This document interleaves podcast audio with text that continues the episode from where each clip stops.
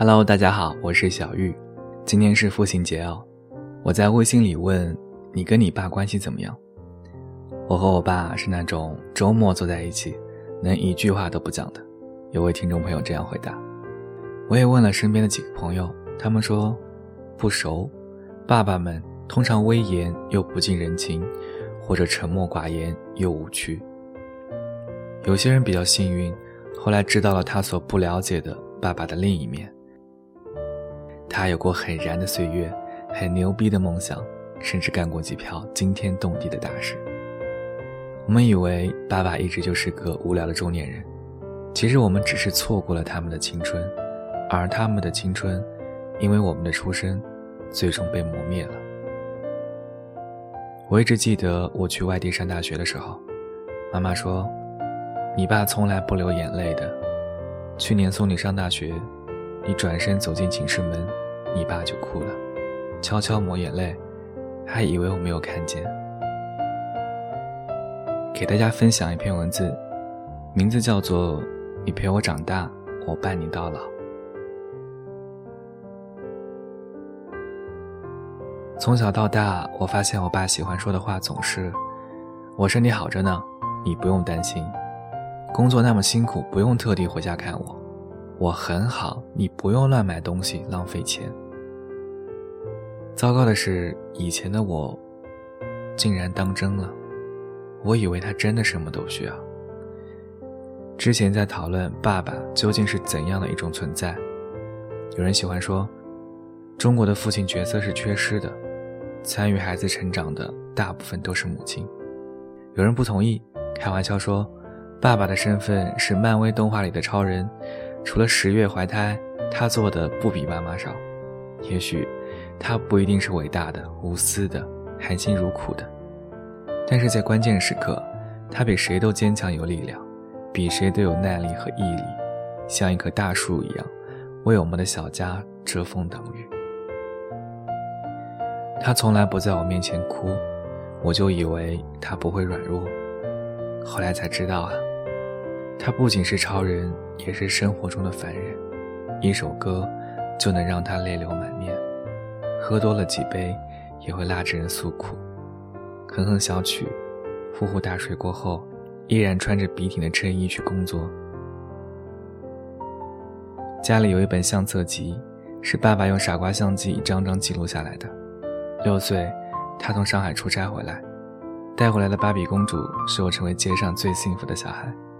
他会在妈妈不在家的日子里，学着给我编辫子，虽然总是会被小伙伴笑，但是到现在，我还是会怀念他给我编辫子的日子。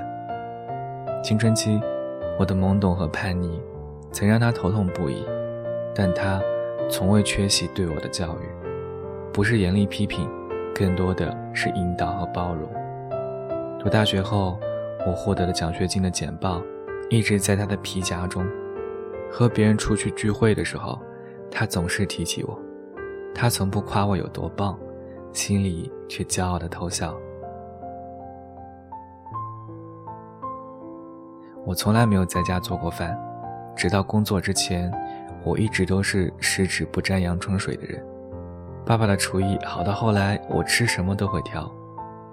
他既想让我无忧无虑的成长，也不愿看到我。变成一个不谙世事的傻白甜。从学校毕业到社会，才真的发现，这世上并没有什么岁月静好、从容应对，是有人一直在我身后，为我遮风挡雨。离家工作后，我很少回家，每次回去，爸爸都挺着笔直的腰杆，在车站或是机场等我，他依然会拥抱我。工作里，我遇到很多的问题和挫折，有时候会碰上自己无法承担的困难，都会想起爸爸的建议，还有他对我讲过的：这世上除了生死，其他都是小事。爸爸逐渐学会用 QQ、微信跟我视频，但这并不能让我仔细看清他逐渐老去的脸庞，直到有一天。我发现了有比实际年龄更多的白发，但他依然假装只有在阅读时才需要眼镜，常常穿着年轻时候的衬衫去上班。记得我上一次请他吃饭的时候，顺便想问他想吃什么，他说想去麦当劳。过生日问他想要什么，他回答一句：“爸爸什么都不缺。”我们这一代大部分人都是独生子女，独生不仅意味着我们是父母唯一的孩子，更意味着我们是父母唯一可以依赖的人。比尔盖茨说：“天下最不能等待的事情，莫过于孝敬。孝敬不仅仅是简单的满足他们的物质需求，而是最大限度的给予陪伴，陪伴他们一起享受生活，安度晚年。”不要以为爸爸真的是超人，就不顾他的脆弱。不要轻易的相信爸爸说的那句：“我跟你妈都很好，你放心。”你不知道，他说完这句挂了电话之后，也会因为太思念远方的孩子，而偷偷抹眼泪。我们的成长，不应该只是一场渐行渐远的告别，而应该是他养育我长大，我陪伴他到老。总是不好意思说爱爸爸的你，或许只是在等一个契机。那么现在，请认真的听你内心的呼声，爸爸，你把余生交给我，就安心吧。过去你注入点滴心血陪我长大，现在我用一片爱的海洋伴你到老。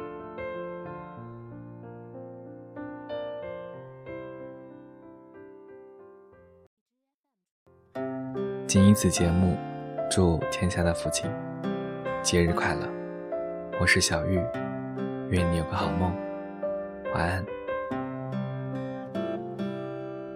忘不了深夜为我亮的最后一盏灯，那时刻照耀我专属的心。多少次送我独自离开，红。着眼睛，转过身，头发渐白的背影。蓝蓝的天，下面小小的我，用心大声的唱你最爱的歌。纵然世界不同你曾给我的梦境，相信最下一刻降落。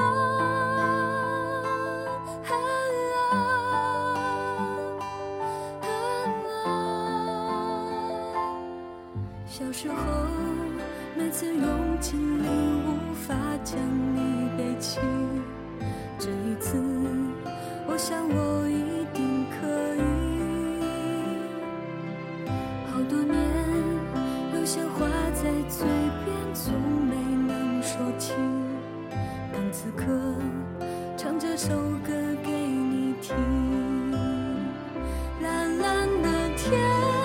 下面小小的我，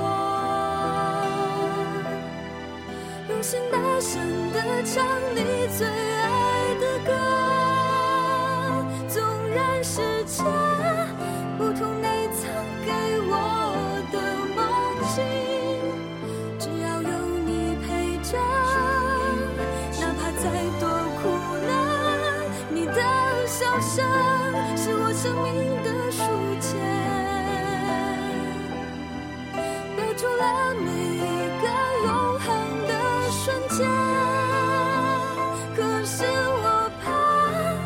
看着你悄悄改变的脸，被无声的时间刻出深深的。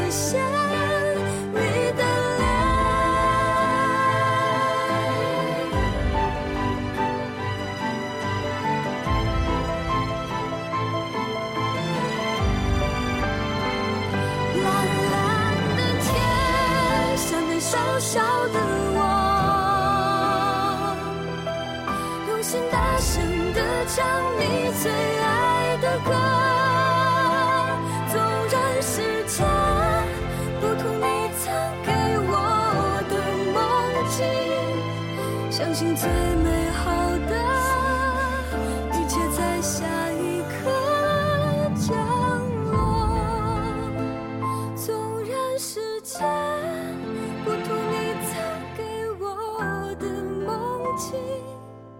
相信最美好的，一切在下一刻降临。